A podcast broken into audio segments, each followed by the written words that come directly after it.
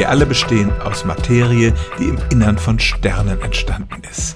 Als das Universum entstand, bildeten sich relativ bald Wasserstoffatome, auch ein bisschen Helium, aber das war's dann.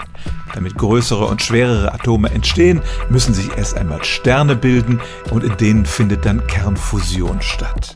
Damit kommt man dann bis zum chemischen Element Eisen, aber die noch schwereren Elemente entstehen tatsächlich erst, wenn ein Stern in einer Supernova explodiert oder zwei Neutronensterne zusammenstoßen. Das sind Ereignisse von gewaltiger Energie, mit der dann Atomkerne fusioniert werden. Also, damit überhaupt Leben entstehen konnte, musste erstmal mindestens eine Generation von Sternen entstehen und wieder sterben. Aber war das Sternenstaub?